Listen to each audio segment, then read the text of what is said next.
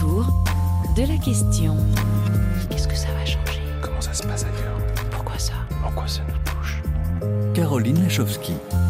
Bonjour, ravi de vous retrouver, chers amis auditrices et auditeurs, avec Thibaut Baduel à la réalisation, pour nous demander pourquoi les animaux ont autant de nez, un sens de l'odorat aussi développé, quelle que soit leur forme ou leur taille, de l'éléphant à la plus petite bactérie, des fourmis aux mésanges, en passant par les chiens, les cochons ou les lézards, tous les êtres vivants sont dotés d'un système olfactif sophistiqué, indispensable et vital, aussi bien pour marquer leur territoire, se repérer dans l'espace, chercher leur nourriture et leur partenaire sexuel, se reconnaître entre congénères, se transmettre des messages chimiques et éviter les prédateurs.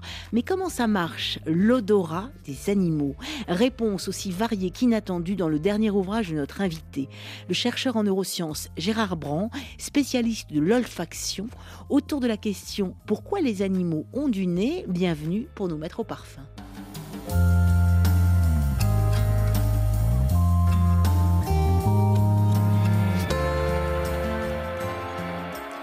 Bonjour Gérard Brand. Bonjour. Merci d'être en direct avec nous pour partager vos recherches et vos travaux sur l'odorat des animaux.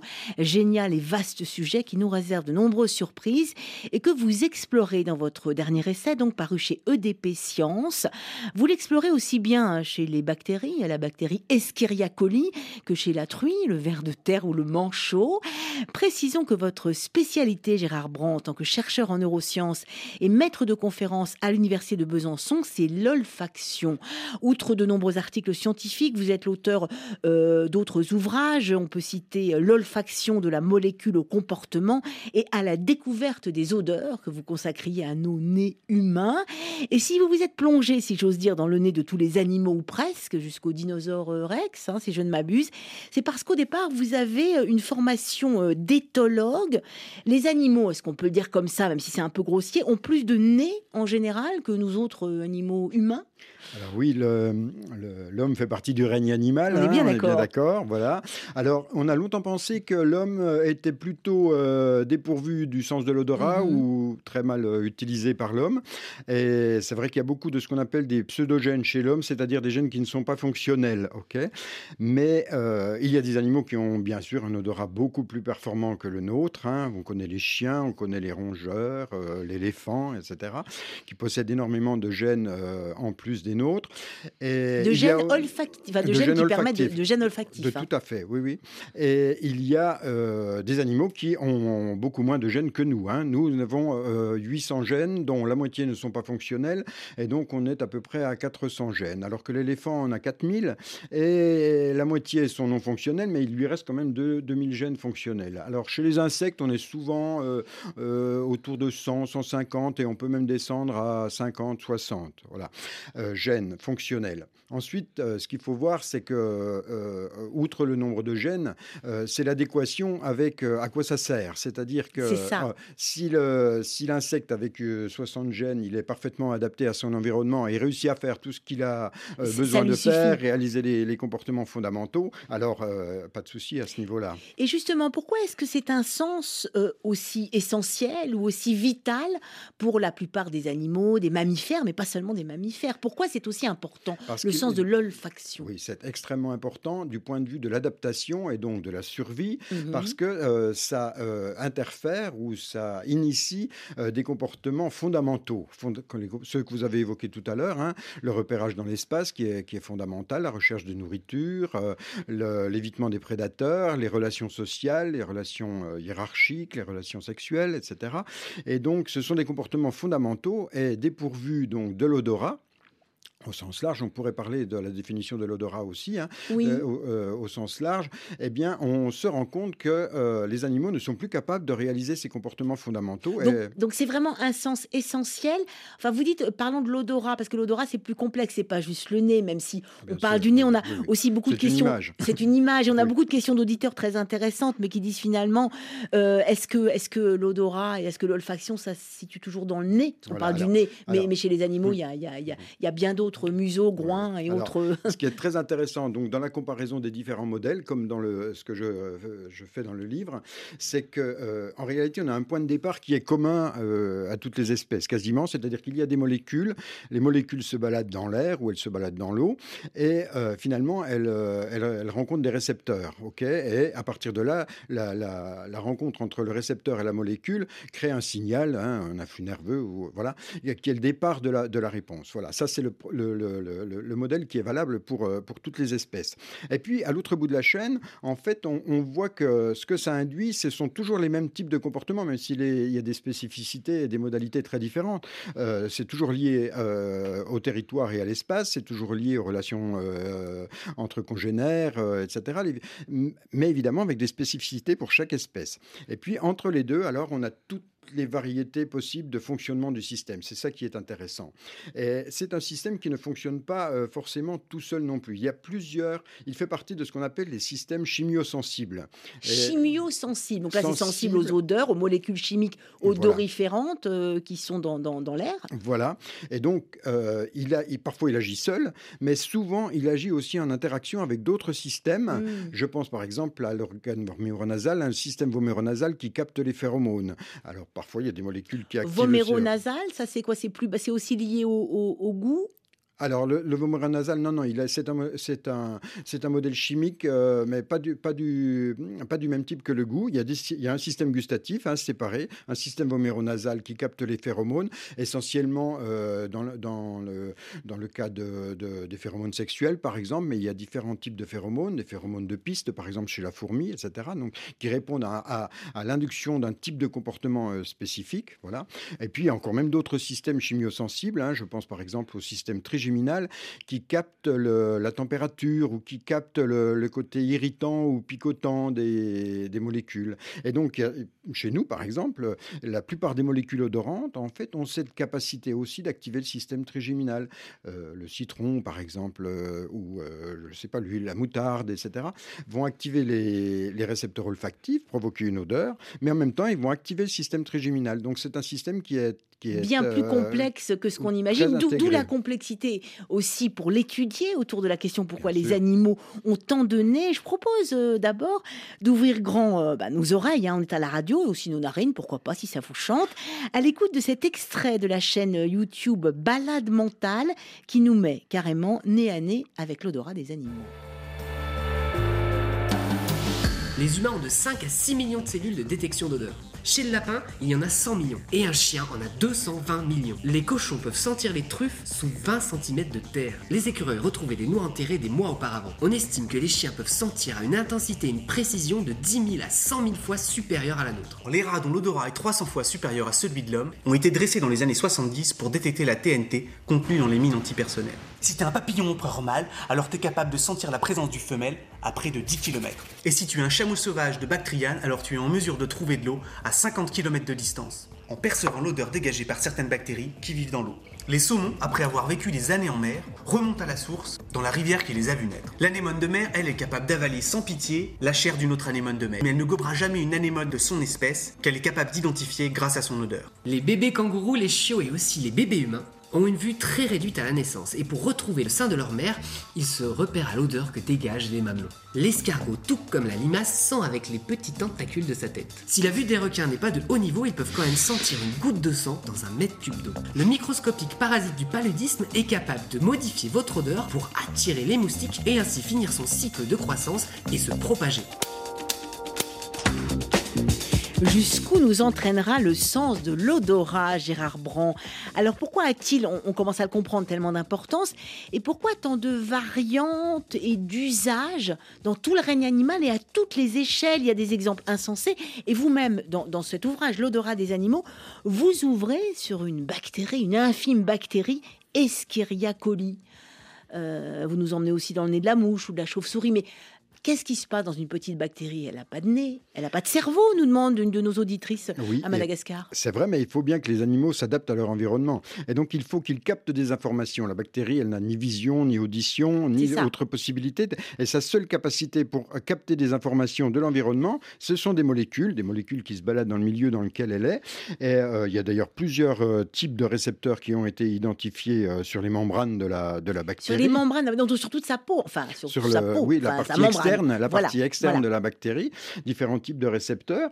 Et en réalité, euh, c'est un mécanisme euh, assez simple hein, qu'on appelle la chimiotaxie. Elle va se déplacer en fonction du, du- du gradient de concentration des molécules. Alors deux cas de figure, soit les molécules sont attractives, hein, par ex- bah, elle va se nourrir avec. Mhm. Du coup, euh, si elle sent qu'il y a une, une, un gradient de concentration, elle va se diriger vers cette, euh, cette zone où il y a plus de nourriture. Et au contraire, si elle capte des molécules qui sont répulsives pour elle, alors du coup, elle va migrer vers un autre milieu. Voilà. Donc, du point de vue de son adaptation, c'est effectivement euh, c'est fondamental pour elle. Est-ce que c'est le premier sens? Parce que quand vous dites une bactérie, euh, elle Alors, sent. Voilà. Est-ce que c'est le premier, le premier Alors, je ne sais sens pas si on peut dire si elle sent, mais elle réagit aux Elle molécules. en tout réagit aux molécules. Elle euh, réagit, aux- elle réagit aux molécules. Et c'est vrai que probablement, hein, le- le- les bactéries euh, ou les, les- les- les cellules prokaryotes euh, euh, réagissent à l'environnement par, les, par des modalités chimiques. Donc, du point de vue de l'évolution euh, des sens hein, au cours de l'histoire de la vie, euh, cette modalité est, euh, oui, c'est la première modalité. Alors ensuite, elle a évolué. hein, elle évolue même parfois très rapidement, hein, suivant les espèces, suivant les modifications de l'environnement, suivant les, les contraintes de l'environnement. C'est aussi une modalité qui est capable d'adaptation et qui évolue assez rapidement. C'est donc aussi un marqueur important euh, par rapport à, à toutes les molécules chimiques qu'il y a dans l'atmosphère et donc par rapport aux pollutions, par rapport à l'environnement. Vous dites ça réagit vite par rapport au changement climatique aussi. Vous parlez de température. Oui, euh, oui, bien sûr. hein. Donc, euh, il y a plusieurs problèmes qui se posent avec les changements climatiques. Euh, on sait par exemple que l'augmentation du CO2 contribue à l'acidification des océans. Et du coup, l'augmentation de l'acidification des océans va perturber, le, peut perturber euh, la réception de certains types de molécules euh, chez certains types d'animaux, de, poissons. euh, ouais, D'où l'importance de, de comprendre comment sentent les animaux. Alors, on a commencé par la plus petite, enfin la bactérie Escherichia coli. On peut aller vers les plus gros animaux. Quel est l'animal qui sent, comment dire, non pas le mieux, mais qui a le nez le plus puissant Ouais. Alors, du point de vue génétique, on l'a évoqué tout à l'heure, c'est effectivement, il y a une étude qui a comparé, pas tous les animaux, hein, peut-être que si on avait fait tous les animaux, on aurait trouvé quelque chose, un animal peut-être plus performant. Euh, dans, dans ceux qui ont été euh, étudiés, donc principalement les mammifères, c'est effectivement l'éléphant qui présente le plus grand L'éléphant, la trompe de l'éléphant. Le plus grand répertoire. Mais euh, il y a plusieurs choses à prendre en considération. Oui. Parce qu'en fait, le nombre de gènes va conditionner en fait le nombre d'odeurs différentes que l'on peut percevoir. Vous comprenez? Mhm. Euh, Bon, alors évidemment, nous avec 300 et quelques ou presque 400 gènes fonctionnels, on pense que euh, dans l'espèce humaine, on peut percevoir à peu près 10 000 odeurs, parce que c'est 10 000 un, système combinatoire. hein. Mhm. c'est un système combinatoire. Donc on peut Un supposer. système combinatoire, c'est-à-dire qui se combine avec d'autres sens ou qui se combine entre eux? Alors, alors oui, il se combine avec, aussi avec d'autres sens, mais là, je l'entendais au sens où euh, la molécule peut activer différents types de récepteurs, et puis euh, la molécule, elle, elle a différentes parties, et en fait, une partie peut peut activer un récepteur, etc. Vous comprenez, c'est un mode combinatoire au niveau de la molécule et des récepteurs.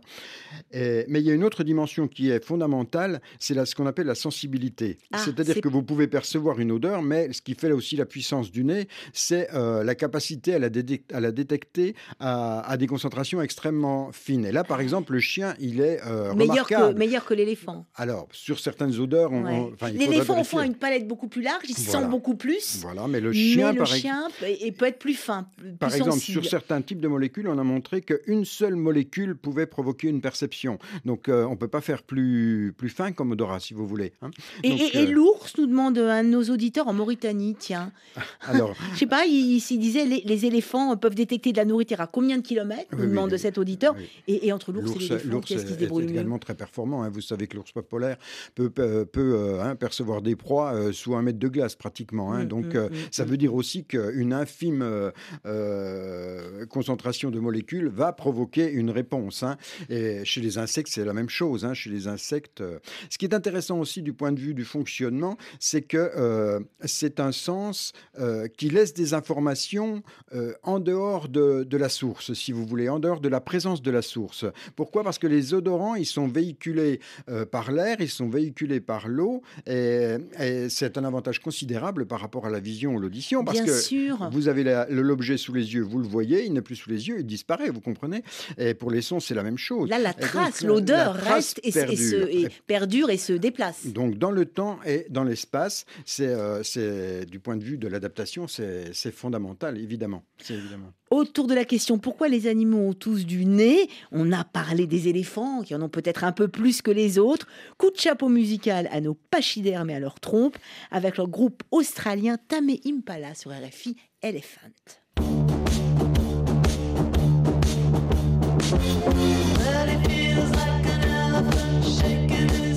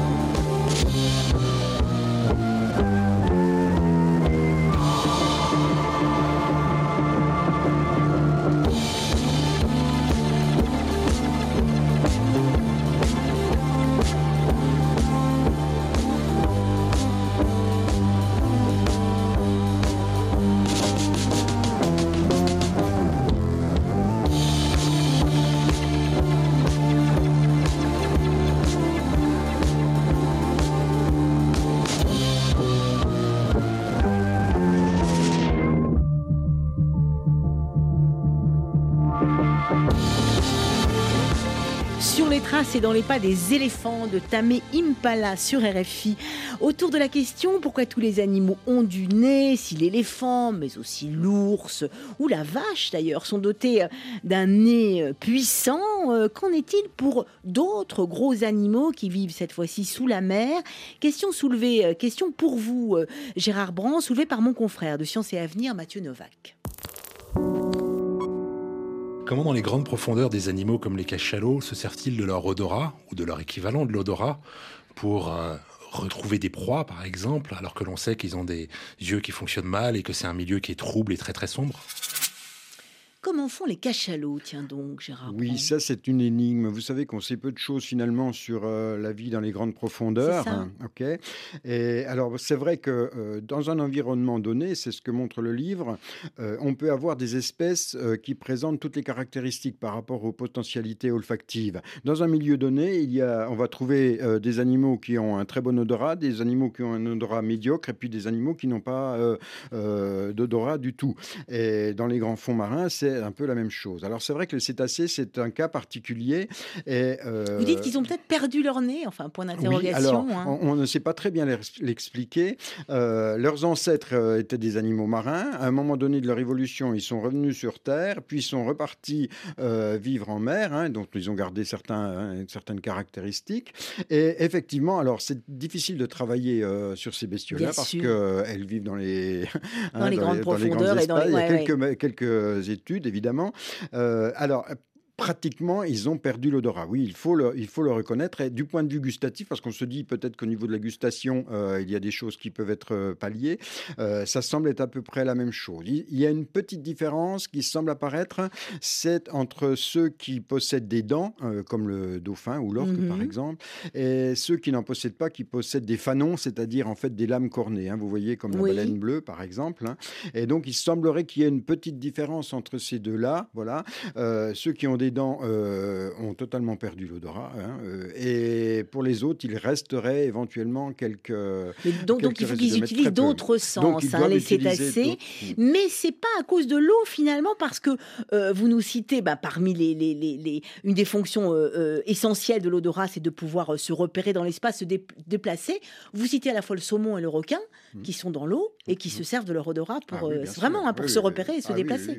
donc évidemment, comme, comme sur Terre ou comme dans les airs, euh, on retrouve euh, cette fonctionnalité. Alors, euh, les deux exemples, ben, c'est les saumons qui vont retrouver leur, leur, rivière d'origine, hein, oui, après être partis pendant un temps assez long, faire un tour dans les océans, vont revenir et retrouver leur, leur rivière d'origine. Hein, par, par, leur odorat. Alors, pas uniquement. Donc, on l'évoquait tout à l'heure, c'est un système très intégré. Et donc, il y a deux choses qui vont se combiner. Hein, c'est le sens magnétique. À un moment donné, donc, ils vont mhm. repérer la trace magnétique à la sortie, à l'embouchure du fleuve, et au retour, donc ils vont retrouver l'embouchure du fleuve, et ensuite ils vont sélectionner par rapport à l'odeur de, de, la, de la rivière d'origine. Alors on a essayé de savoir exactement, hein, mais c'est quand même quand même spectaculaire parce que euh, c'est Est-ce qu'il la garde en mémoire Ah oui, oui, bien sûr, c'est une mémoire, et c'est une mémoire à long terme, hein, puisque donc il est mm-hmm. imprégné euh, lors de, du début de sa vie, il est imprégné par cette odeur, et puis il va la reconnaître. Il y a eu des, des études de conditionnement hein, où on a, on a mis dans la rivière d'origine euh, une odeur donnée. Et ensuite, on a odorisé une rivière mhm. euh, au hasard et ils sont revenus sur la rivière. Euh, D'accord, donc c'est vraiment. Par... oui, oui, bien sûr, mais c'est donc vraiment par, par l'odorat. Pour, pour les requins, comment Alors, pour les requins, ça c'est intéressant parce que c'est aussi un système intégré. Donc, ils vont repérer donc le, les, les, proies ou les sources de nourriture hein, en fonction du gradient. Hein, ok mais le problème qu'on a, c'est quand même avec le vent, c'est qu'il faut être capable, à la, à la limite, en même temps d'analyser le gradient et puis de, de, faire une péréquation avec le, du, avec le courant et les, les, courants marins. Voilà. Et donc, en fait, il, euh, il, y a une combinaison entre le nez du requin. Alors, pour le gradient, c'est simple, tout le monde fait à peu près la même chose. On a deux narines, c'est pas un hasard. Hein. On a deux narines. On a deux narines. Et les requins aussi ont deux narines. Bien sûr. Et, et, du coup, il y a une analyse euh, de ce qui entre euh, dans chacune des deux narines. Et un, un une toute petite différence de gradient entre les deux narines permet l'orientation. Et si vous regardez bien, le requin, il balance aussi la tête et il balance aussi. Mmh. Et donc, il, navigue un peu en zigzag, hein, comme peut le faire euh, le chien aussi quand il suit une trace de, gibier. Voilà. Et euh, il utilise ce qu'on appelle la ligne latérale. Alors, la ligne latérale, c'est euh, une série de récepteurs qui courent tout le long de l'animal. Ce sont des mécanorécepteurs qui captent en fait la, pression de, l'eau. Et il analyse donc les courants les courants d'eau et il fait la péréquation entre ce qu'il perçoit par le nez et, les courants d'eau pour ne pas se perdre. Parce que sinon, euh, avec, le, avec les vents euh, hein, qui. Et, tout, ça dans, le, et tout ça dans le cerveau du requin, hein, puisque je rappelle que vous êtes un chercheur en neurosciences. Alors passons à un autre, euh, un autre comportement hein, qui, qui, qui, ne peut fonctionner que, que par et grâce à l'odorat. C'est effectivement le comportement alimentaire. Chercher de la nourriture, se nourrir, trouver des proies de qui on parle? On parle du nez de la cigogne, du nez de la taupe, euh, du nez du moustique euh, Lequel, lequel? Lequel ou laquelle? La cigogne, c'est assez édifiant parce qu'on que euh, on, a, on a peu parlé des oiseaux jusqu'à maintenant. Vrai. Et en fait, j'ai fait une large part aux oiseaux dans, dans, mon livre parce que on a longtemps considéré que pour eux, ça n'était pas un sens forcément très nécessaire, que finalement la vision, le chant, l'audition, etc. C'est ça leur suffisait. Mhm. Mais en réalité, on se rend compte, et j'ai cité plusieurs espèces, hein, on va y revenir après. Hein, est, fondamental. Et le nez de la cigogne, c'est édifiant parce que euh, elles repèrent donc, euh, elles sont capables de repérer euh, l'odeur de l'herbe fraîche coupée à environ 16 km ah sous le vent. Hein. donc c'est quand même considérable. Hein. Et donc elles se dirigent systématiquement. Hein. donc c'est des très belles, très belles expériences qui ont été menées. Ah c'est ça qui est intéressant en éthologie parce que les, les chercheurs ont beaucoup d'imagination. et donc c'est en Allemagne qu'ils ont mené ces expériences naissance et donc il fauche des prairies et puis il regarde le comportement des cigognes par rapport à ça en, en éliminant évidemment les autres causes possibles, hein, bien sûr, la vue, etc., le bruit des tracteurs ou des machines, hein, on pourrait imaginer, etc. Et effectivement, jusqu'à 16 km et dans un, dans un angle de 75 degrés par rapport à leur position, elles sont capables de, de repérer l'odeur d'herbe de, d'herbe coupée. Et à partir de là, bien sûr, c'est leur source de nourriture, hein, parce qu'elles trouvent là euh, hein, des petits mammifères, des vers, des bon, etc., qui, euh, avec lesquels elles se nourrissent. Donc, Donc euh, l'odorat, l'olfaction, le nez est indispensable pour se nourrir, le nez est indispensable pour se reconnaître entre congénères, et puis le nez est indispensable pour se reproduire, pour se séduire. C'est quand même présent dans tous les comportements sexuels. On connaît bien les fameuses phéromones. phéromones. Et alors là, les exemples sont nombreux, on peut pas tous les citer. On peut parler du petit ver, le bombix du mûrier, ou alors de la truie, de la salive de la femme du cochon, ou de la mouche. alors le bombix, on peut en parler le ver quand même. Hein. L'odorat du bombix du mûrier. C'est avec cette espèce que, que, la première phéromone a été découverte, hein, donc dans les années 1950. Euh, euh, et là, la capacité de détection du, du, du mâle euh, par la, du bombicole par le mâle hein, émise par la femelle. Alors la particularité, c'est que la femelle ne se déplace pas. Hein. Et du coup, euh, elle est obligée d'attirer les mâles. Avec son odeur et son euh, parfum. Voilà, et à très très très grande distance. Et quand on regarde les, les, les, les ailes du, du bombix, hein, on, rend compte, on se rend compte qu'il y a énormément de, de, récepteurs au bombicole. Donc il y a la molécule euh, pour laquelle... dans ces ailes dans ses ailes. là, les récepteurs sont dans les ailes, pas dans le nez. Pas du mûrier. Voilà. Et à partir de là, donc les recherches se sont multipliées. Alors la question des phéromones, euh, c'est une question de vocabulaire. Hein. Chez les insectes, on est assez d'accord sur le, sur le, les, scientifiques sont assez d'accord sur ce que ça recoupe. Ce sont euh, des molécules qui, qui, provoquent une attirance sexuelle du, du partenaire. Oui, oui. Mais il peut y avoir d'autres choses que la sexualité. Chez les fourmis, par exemple, vous avez les phéromones de piste. Hein. Bien sûr. Ça, c'est possible. Ou des phéromones grégaires, par exemple. Hein, de, voilà. Ou des phéromones qui vont euh, empêcher la reproduction aussi hein, dans, les, colonies où il y a une reine. Hein, c'est une, une, phéromone qui va euh, empêcher les ouvrières de, de, se reproduire, par exemple. Chez les mammifères, c'est un petit peu plus compliqué. Euh, on pourrait parler de la truie. Donc là, c'est chez la truie, enfin chez le porc en fait, que la première molécule euh, appelée phéromone a été détectée, donc l'androsténone. Hein, voilà. Et donc du coup, on pensait que, on a longtemps pensé chez le chez le porc qu'en fait, euh, chez la truie du coup, mm-hmm. la, la cette molécule, la phéromone, c'était l'androsténone, était en fait perçue par l'organe voméronasal dont on parlait tout à l'heure, hein, spécifique. Voilà. Et puis plus tard, on s'est rendu compte qu'en réalité, elle euh, transitait par le système olfactif principal. Et donc, ce qu'on croyait être une phéromone, en fait, euh, l'action est phéromonale, mais elle intervient par le système olfactif. Donc, c'est compliqué. Parfois, les molécules euh, interfèrent avec le système olfactif, parfois avec le système homéronasal, et parfois avec les deux, d'ailleurs, aussi. Hein. donc, donc, le groin, le nez du cochon et de la truie n'ont pas fini de livrer tous leurs secrets, si je vous suis bien. Arrêtons-nous autour de la question pourquoi les animaux ont tant donné, justement, sur les fourmis, dont vous parliez à l'instant les colonies de, fourmis. Alors vous vous dites dans votre ouvrage L'odorat des animaux, Gérard Brand, que le nez chez les fourmis, c'est une histoire d'intelligence collective. Elles s'envoient sans cesse des messages odoriférants, chimiques, pour se repérer, pour avancer. Et même dans des circonstances, euh, comment dire, les plus étonnantes, le nez des fourmis à la vie, à la mort, c'est l'éclairage de la spécialiste des fourmis et du blob, Audrey Dussutour. La fourmi, c'est comme le petit poussé. En fait, sur euh, énormément d'espèces utilisent ce qu'on appelle des phéromones de piste, c'est-à-dire quand elles se déplacent dans leur environnement et qu'elles trouvent de la nourriture, elles vont revenir au nid en laissant une trace chimique sur le sol.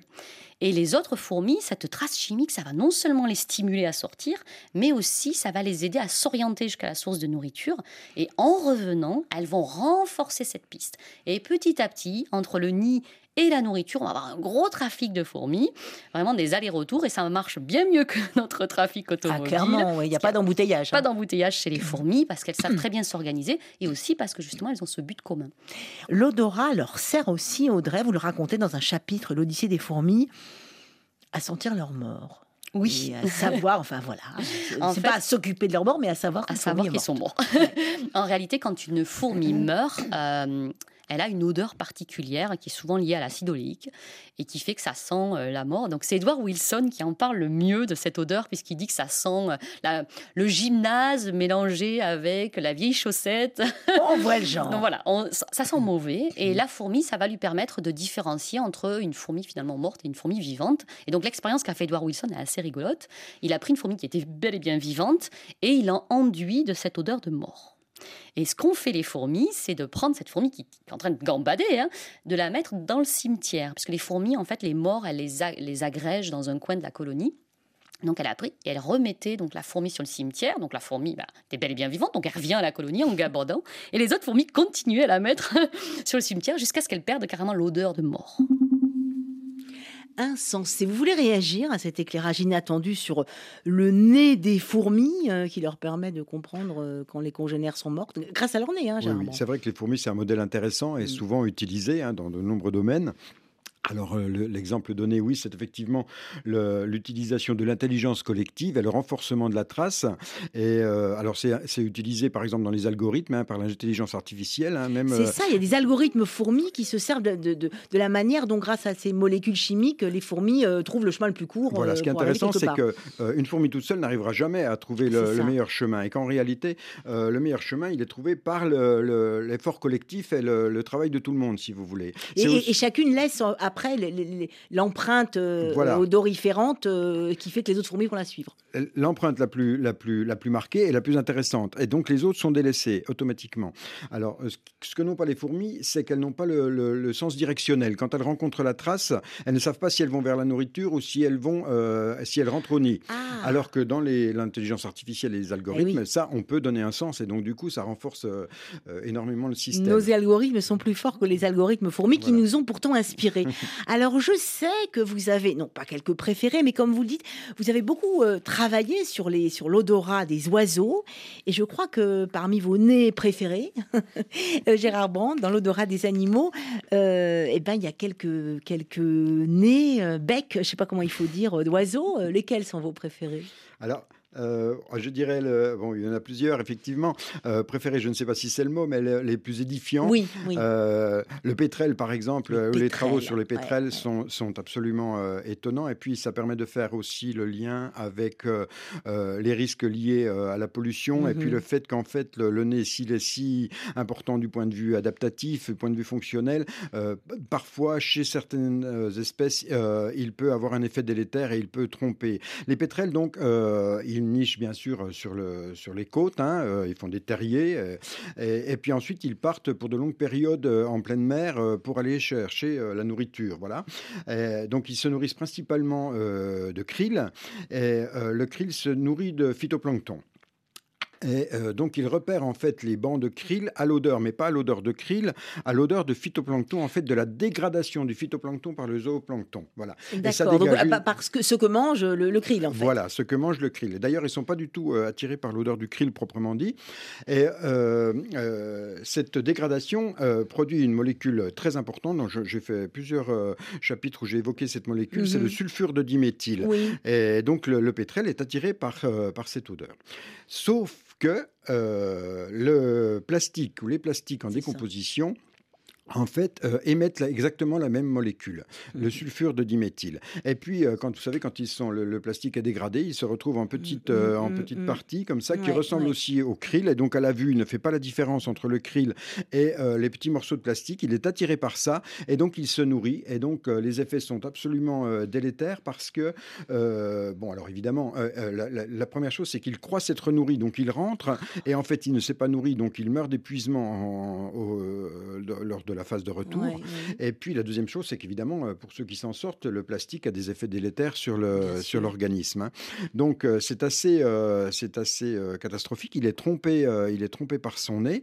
Et alors il y a beaucoup d'études qui ont porté sur les animaux morts que l'on recueille, hein. et ils ont comparé les espèces qui étaient sensibles au sulfure de diméthyle et les espèces qui n'étaient pas sensibles au sulfure de mmh. diméthyle. Et dans le dans l'étude, ils montrent que chez les espèces d'oiseaux qui ne sont pas sensibles au sulfure sulfure de diméthyle, il y a seulement 8% qui ont du plastique dans l'estomac. Et chez les espèces comme le pétrel, on est à 45% ou à plus de 45% des espèces qui un terrible. Donc ça veut dire qu'un oiseau sur deux a mangé du plastique. A mangé du plastique. Autour de la question pourquoi les animaux ont, parfois pour le pire, hein, souvent pour le meilleur, mais autant de nez, je pense de nous remonter un peu le moral, si j'ose dire, en écoutant le pianiste et compositeur Chassol qui compose et qui joue avec les chants d'oiseaux sur RFI. Birds, Chassol.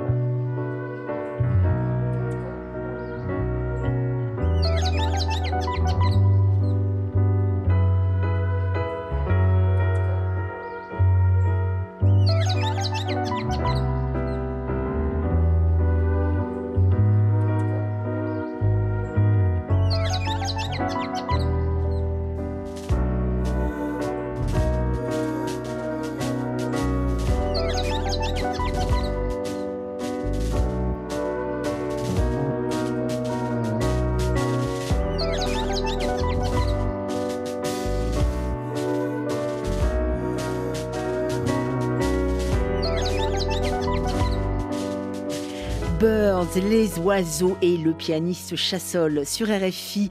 C'est pour vous, Bernard Brand, autour de la question pourquoi les animaux n'ont pas seulement de la voix et de l'oreille, mais ils ont aussi et surtout du nez. Nous découvrons ensemble l'odorat des animaux dans leur diversité insensée grâce euh, à votre ouvrage. Je rappelle que vous êtes chercheur en neurosciences, spécialiste de l'olfaction. Et euh, dans votre ouvrage, on peut découvrir toutes les histoires de nez animaux. Alors vous vous arrêtez évidemment sur l'étonnant flair du chien, si sensible aussi sur celui des rats et des souris, des vaches et des chevaux. Les chiens, revenons-y, on l'a dit, ne sont pas mauvais du tout. Leur odorat est même parmi les plus sensibles. On le sait, ils peuvent détecter, outre des explosifs ou de la drogue, l'odeur d'une tumeur cancéreuse, même au tout début de son développement. Ça, c'était la découverte et le constat d'une infirmière devenue chercheuse, Isabelle Fromentin, qui a réussi même à commercialiser un dispositif CADOG pour détecter, euh, sans aucun contact hein, entre les patients et les chiens, avec une compresse pour détecter l'apparition de tumeurs cancéreuses. Défi qu'elle raconte dans un ouvrage, Blouse blanche et poils de chien, comment j'ai découvert l'odeur du cancer avec en couverture le chien Milou, un des chiens dressés par Didier Valentin, dresseur de chiens au départ pour détecter explosifs et stupéfiants, qui travaille désormais avec Isabelle Fromentin pour dresser Milou et les autres à détecter le cancer. Reportage signé Valérie Cohen.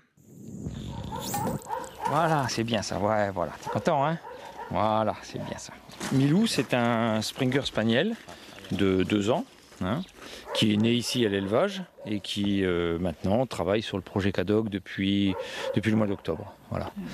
Et donc, euh, ben, on a commencé euh, tout doucement sur des petites recherches à la balle, et puis on l'a amené d'abord sur des boîtes de mémorisation, et puis il est très vite arrivé sur les cônes avec un échantillon, puis deux, puis trois, puis maintenant il est sur quatre échantillons, dont euh, trois négatifs, un positif. L'étape d'après, ça va être de travailler ce que nous, dans le jargon, on appelle les blancs, c'est-à-dire une série de quatre échantillons où il n'y aura pas de positif. Et donc là, le chien, de lui-même, il devra faire les quatre cônes et dire eh ben non, il n'y a, y a rien. Et revenir, s'asseoir sur un tapis, où là, il aura sa récompense. Minou a du flair pour détecter l'échantillon porteur d'une tumeur cancéreuse ou pour détecter l'échantillon qui serait sain, donc qui ne serait pas porteur de tumeur euh, cancéreuse. Alors les chiens, on l'a dit, n'approchent pas les malades. Mm. C'est compliqué de les éduquer. C'est certaines races de chiens qui ont la capacité de détecter, de dépister euh, une tumeur cancéreuse qui, qui, ne se voit pas. Euh, donc évidemment, c'est des chiens généralement avec des longs nez. Hein, pas des nez écrasés. il faut que ça soit des chiens qui soient joueurs, parce que pour eux, nous, on parle travail, eux, ils parlent jeu.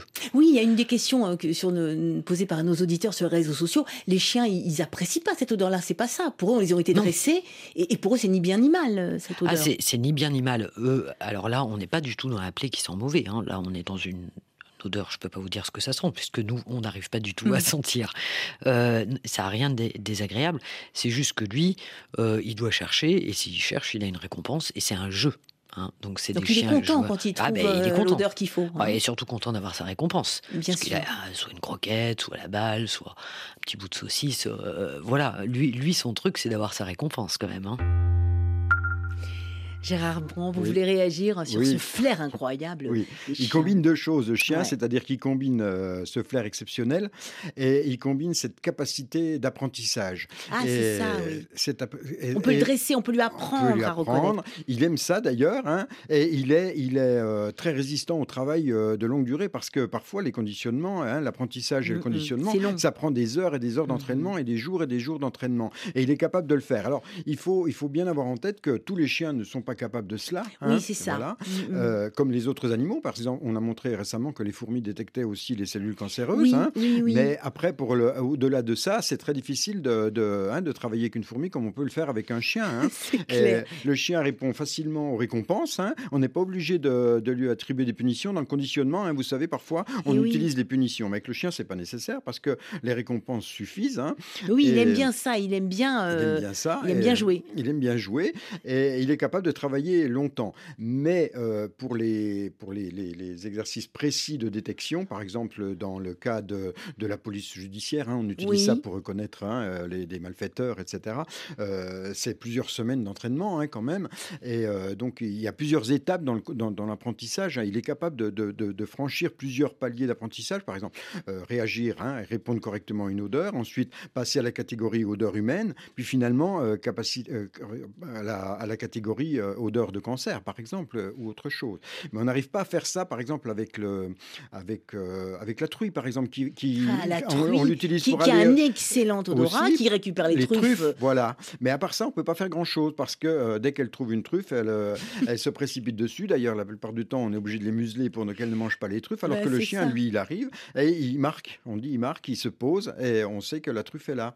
Voilà. Donc c'est oui, donc tout dépend aussi évidemment du, du caractère des animaux et pas que de leur capacité euh, auditive. Alors, il y a des animaux qui ont des capacités extraordinaires, euh, notamment pour se repérer, mais pas seulement, c'est les rats et les souris.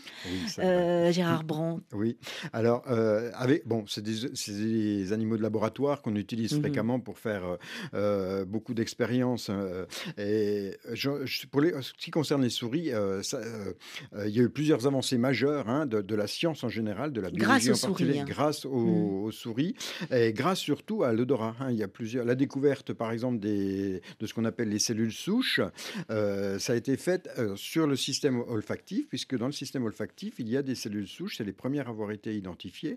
Et dans les, travaux euh, expérimentaux, on utilise des cellules souches, souvent, et encore aujourd'hui, on utilise des cellules souches olfactives parce qu'on peut les guider, hein, on dit qu'elles sont pluripotentes, et on peut les guider pour qu'elles donnent autre chose, on peut les utiliser pour refaire des rétines, on peut les utiliser, etc. Donc ça, c'est un, un des exemples. Hein, grâce aux souris et, grâce à, ces, les chercheurs en neurosciences et grâce à l'odorat, effectivement. Mais euh, l'une des, études récentes qui est absolument euh, édifiante, c'est ce qu'on appelle la, dérive représentationnelle au niveau, de, au niveau des neurones. Alors c'est un petit peu euh, technique, mhm. mais jusqu'à présent, on pensait que lorsque on a une stimulation, donc par exemple une stimulation odorante, on a un certain type de neurones qui sont activés dans le cerveau. Mhm. Qui réagissent en fait. Qui réagissent, mhm. voilà. Et donc les chercheurs ont beaucoup de temps pour être sûr de bien euh, enregistrer toujours les mêmes neurones, mais ils montrent qu'avec la même stimulation, donc par exemple si on utilise l'odeur de pomme, on stimule tous les jours ou euh, sur plusieurs semaines, et en fait on se rend compte qu'à chaque stimulation, il y a un certain nombre de neurones qui ne sont plus activés et d'autres sont activés. Et donc, au bout de quelques répétitions, 10, 15, 20 répétitions, il se trouve que le schéma neuronal d'activation de l'odeur de pomme est totalement différent de la première euh, présentation. Donc ça, c'est quand même... Ça change à chaque fois. Donc comment on peut l'étudier et Alors du coup, comment, comment, comment expliquer la persistance de l'information? Parce que c'est toujours l'odeur de pomme qui est perçue. Mais, mais, mais par d'autres moyens, par d'autres voilà, activations d'autres neurones. Donc on a bien hmm. affaire à un système extrêmement plastique, hein, extrêmement plastique. Et cette dérive représentationnelle, elle a été mise en évidence pour la première fois euh, dans le système olfactif. Donc une Alors il y a un autre animal, on va quitter les souris et les rats, mais on va rester dans une note assez étonnante. Je veux bien qu'on s'arrête. Allez, on va s'arrêter en chanson grâce à Georges Moustaki d'abord, et puis dans la vraie vie ensuite, olfactive et hiérarchique du lézard. Avec vous Gérard Brandt, mais d'abord avec Moustaki. Je ne suis qu'un lézard qui joue de la guitare. C'est tout ce que je suis, ne vous y trompez pas. Si ce que je poursuis n'a pas cours ici-bas, un jour je m'en irai avec mes chansonnettes pour aller m'installer sur une autre planète. Je ne suis qu'un lézard, chante Moustaki. Mais un lézard, ça ne fait pas que lézarder au soleil, sur Terre ou sur une autre planète. Ça a aussi et surtout du nez, si j'ai bien compris, si je vous ai bien lu dans l'odorat des animaux, pour, être, euh, pour être chef des lézards, c'est ça? Alors, euh, ce qu'on a évoqué jusqu'à maintenant, c'est la perception des odeurs. Mais il faut savoir aussi que nous, comme toutes les espèces animales, émettons des odeurs. Et souvent, euh, par l'intermédiaire de glandes, de glandes spécialisées, mhm. qui vont produire des molécules. et ce qui est intéressant, c'est que la plupart du temps, ce ne sont pas euh, les, les, productions des glandes immédiates qui sont euh, odorantes ou vraiment odorantes, c'est la dégradation de ce qu'elles produisent par les bactéries qui est, qui ah. est informationnelle du point de vue de l'odorat. La sueur, par exemple, c'est la dégradation. C'est la dégradation des bactéries. Voilà. Chez nous, il y, a il y a la zone euh, axillaire et la zone inguinale. Hein, sont les deux, voilà. Et chez le lézard, donc, c'est intéressant parce que ils ont des glandes qui sont situées au niveau des cuisses et donc ils laissent des traces partout où ils se baladent, d'accord? Et ça régit l'occupation de l'espace donc l'organisation sociale chez les lézards, ce qui est très important.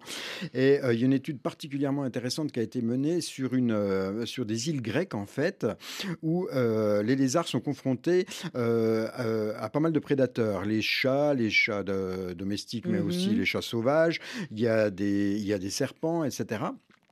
Et euh, du coup, euh, parce que le problème, c'est que si vous laissez une trace, comme les lézards, ok, vous donnez des informations aux congénères, mais vous permettez aussi aux prédateurs, de savoir où vous êtes, et de mm, vous mm. situer. Donc, euh, et ce qu'ils ont fait, ce que ce qu'ont fait les chercheurs, c'est qu'ils ont ils ont pris quelques lézards et ils les ont posés sur des tout petits îlots, cinq petits îlots, où il n'y a pas de prédateurs du tout. Et ils ont regardé ce qui se passait. Et ils se sont rendus compte, au bout de quatre années seulement, alors la population avait augmenté, hein, mm-hmm. que les productions au niveau des glandes avaient énormément euh, été modifié. En réalité, du simple, fait, du simple fait de la suppression de la pression prédatrice. Là, il pouvait y euh, aller et larguer autant de, de, euh, signaux. Voilà. mais du coup, la, compétition entre, entre les arts était beaucoup plus importante. Ils notaient par exemple le nombre de morsures, hein, donc d'attaques et de morsures, et donc du coup, ils, sont, ils ont plus tendance à se, à se, à se bagarrer entre eux, du, coup, que, lorsqu'il y a des prédateurs, où ils vont plutôt faire, faire bloc ou cohésion. C'est ça. Donc quand il n'y a pas de prédateur, euh, l'odorat, les traces odoriférantes qu'il laisse, c'est moi le plus fort et c'est moi qu'on laisse la plus, la plus grosse, on va dire comme ça. Voilà. Je crois que je commence à comprendre l'odorat des lézards grâce à vous. Cher Gérard Brand, on pourrait en parler pendant des heures. Vous allez peut-être revenir d'ailleurs parce que je pense qu'on n'a pas fini. Je rappelle le titre de votre ouvrage, L'odorat des animaux, sous-titré Performance et adaptation aux éditions EDP Sciences. Je rappelle que c'est un ouvrage extraordinaire parce que vous racontez ça sous la forme de petites histoires pour tout savoir de ceux dont on n'a pas parlé, je sais pas, le nez du mandril, du criquet ou du poisson zèbre. C'est extraordinaire. Donc à bientôt Gérard Brandt avec tout avec votre nez. Oui, oui, bien sûr.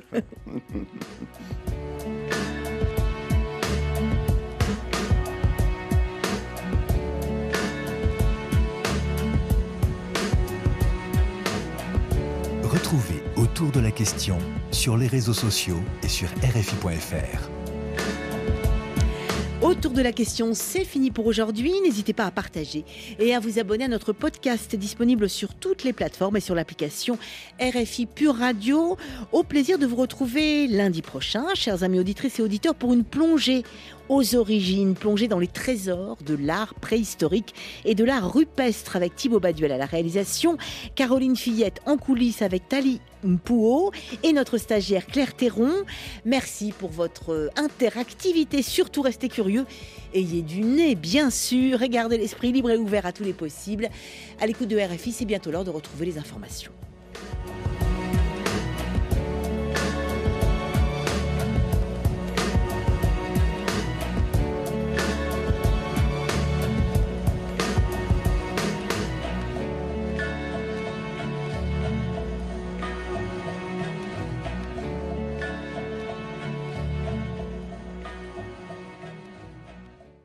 Sul